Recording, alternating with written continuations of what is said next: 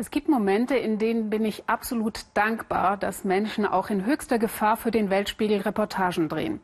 Der syrische Aktivist und Kameramann Fadi al-Halabi hat in den letzten Tagen für uns im nordsyrischen Aleppo gefilmt. Einer in Regierungs- und Oppositionsseite geteilten Stadt, von der die Nachrichten im Moment eine Feuerpause melden.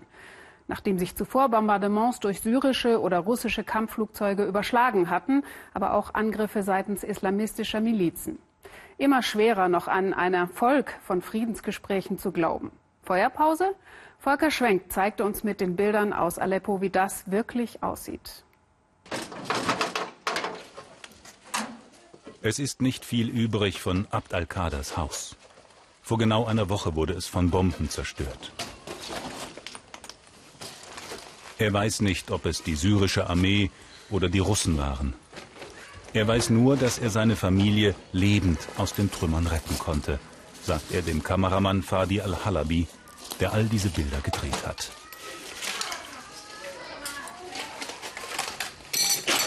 Nicht alle Familien haben so viel Glück.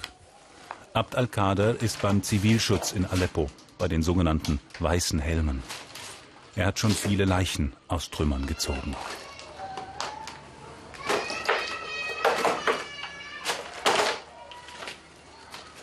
حربي بالاجواء اخوي حربي بالاجواء خليكم منتبهين Kampfflieger am Himmel, Achtung an alle, funkt Abd al-Qader an die Zentrale. Kampfflieger von Westen. Im Moment ist es ruhig in Aleppo, nur vereinzelt Explosionen. Aber die Männer vom Zivilschutz glauben nicht, dass es so bleiben wird. Was ist los, fragt der Kollege. Wann werden wir diese Flugzeuge endlich los sein? Wir müssen beten.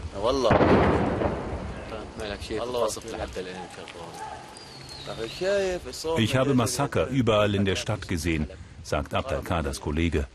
Sie haben Aleppo zerstört. Das war Aleppo vor fünf Tagen. Die Feuerpause vom Februar war endgültig zusammengebrochen. Bomben auf Viertel, in denen die Rebellen sich eingegraben haben. Vor allem Bomben auf Zivilisten. Mittlerweile schweigen die Waffen wieder. Bis Dienstag früh gelte eine neue Feuerpause, heißt es. Der Arzt Abuluai kümmert sich um ein Neugeborenes. Das Kind leidet an Atemnot, wie viele Kinder in Aleppo. Wegen der Luftverschmutzung durch Staub und Sprengstoffreste in der Stadt, sagt der Arzt. Der Mediziner ist ein erklärter Gegner des Assad-Regimes. Die Angriffe gelten ganz gezielt ziviler Infrastruktur.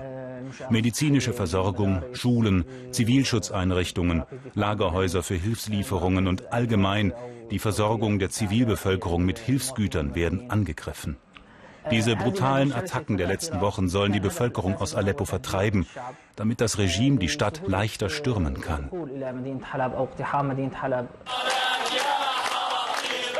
Die neue Feuerpause lässt jetzt die Demonstrationen gegen Syriens Regierung wieder aufleben. Friedliche Proteste. Zehn Tage sind sie ausgefallen, weil die Angriffe zu heftig waren. Auch jetzt ist es nur eine Atempause, glauben die Demonstranten.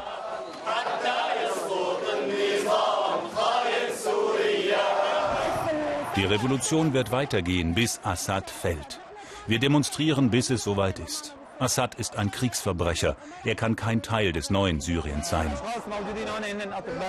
Die Leute hier sind alle Ärzte oder Mitarbeiter beim Zivilschutz oder Aktivisten. Sie wollen den Leuten hier helfen, die dauernd bombardiert werden. Sie haben keine Angst vor dem Tod. Sie wollen einfach nur helfen. Sobald es keine Angriffe gibt, beginnt das Leben wieder. Malak Ajuri ist einkaufen. Ein paar Tomaten, Gurken. Ihre Wohnung wurde von einer Fassbombe zerstört. Ihr Mann war zuvor bei einem Bombenangriff umgekommen. Jeder Tag ist ein Überlebenskampf. Sie haben nichts mehr.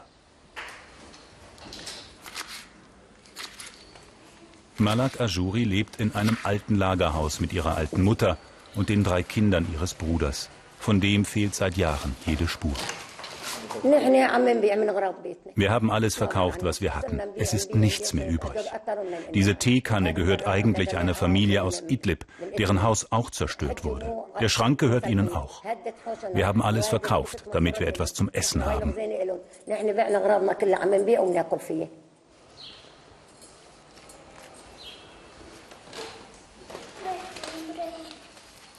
Fatima malt gerne, am liebsten Kriegsszenen. Sie ist zwölf Jahre alt und geht erst in die zweite Klasse. Denn die Schule fällt immer wieder aus. Erst vor kurzem wieder hat der Direktor sie wegen der Bombenangriffe nach Hause geschickt. Ich habe doch keine Angst.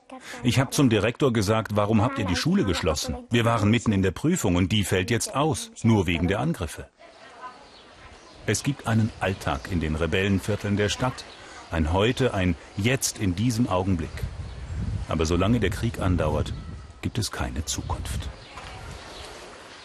Frage an unseren Nahostkorrespondenten Volker Schwenk, der gerade auf kurzem Deutschlandbesuch ist. Die Bilder für diesen Bericht stammen ja nicht von einem hauptberuflichen Kameramann, sondern Fadi Al-Halabi ist Aktivist. Wie objektiv kann das denn sein? Das ist natürlich seine Sicht der Dinge. Er gehört der Opposition an und er zeigt natürlich die Welt der Opposition so, wie er sie sieht. Es gibt auch Angriffe der Rebellen auf den vom Regime kontrollierten Teil von Aleppo. Den zeigt er natürlich nicht und diese Bilder zeigt er uns auch nicht. Trotzdem, was wir sehen, ist ein unbestreitbarer Teil dieser Wirklichkeit in Aleppo und deckt sich mit dem, was ich selbst gesehen habe während meiner Reise in die Rebellengebiete und mit dem, was man aus Berichten hört, die aus Aleppo nach draußen dringen. Denn es gibt ja doch noch jede Menge Informationen, die zu uns gelangen, eben auch diese Bilder. Wir haben ja gerade gesehen, dass es in Syrien immer noch friedliche Proteste gibt. Welche Rolle spielt eigentlich die Zivilgesellschaft? Wir haben ja immer den Eindruck, in Syrien herrsche nur Chaos und nur bewaffnete, mordende Banden zögen da durchs Land. Das ist nicht so. Es gibt ganz banale Verwaltung von Alltag. Es gibt Leute, die kümmern sich um Stromversorgung, um Müllentsorgung, um Trinkwasser, um Bäckereien, in denen Brot gebacken wird. Es gibt sowas wie Stadtverwaltung. Und diese Stadtverwaltung, diese Zivilgesellschaft, die funktioniert in manchen Orten ganz gut. Und die ist eine Gefahr für das bestehende Regime, denn sie ist sozusagen eine Alternative zur Herrschaftsform von Machthaber Assad. Und deswegen ist diese Zivilgesellschaft auch immer wieder Ziel von Angriffen geworden. Wir haben uns ja alle immer wieder gewundert bis Mitte 2014, warum die syrische Luftwaffe Aleppo bombardiert, aber nicht Raqqa, die Hauptstadt des Islamischen Staates. Es gibt viele, die sprechen von einer gezielten äh, Angriffswelle auf diese Zivilgesellschaft mit dem Ziel, sie zu zerstören und damit die Alternative zum Regime von Machthaber Assad zu zerstören. Und das ist das, was möglicherweise jetzt, wenn diese Offensive auf Aleppo kommt, von der Assad spricht, auch geschehen wird. Nun gibt es ja, Volker Schwenk, mit der Bitte um eine kurze Antwort, diese Feuerpause in Aleppo. Aber welche Chance räumen Sie internationalen Friedensbemühungen im Moment ein? Sehr geringe Chancen, denn die Feuerpause ist die eine Sache. Es muss natürlich um eine politische Lösung gehen und diese politische Lösung muss heißen, ein Übergang ohne Bashar al-Assad, denn mit Assad wird es keinen Frieden geben. Und im Moment ist nicht erkennbar, dass die wichtigen Mächte Russland, der Iran und die Vereinigten Staaten sich da schon auf irgendetwas geeinigt hätten. Es ist alles offen und damit sind auch diese Friedensgespräche völlig offen, was ihren Ausgang angeht. Vielen Dank, Volker Schwenk, für diese Einschätzung. you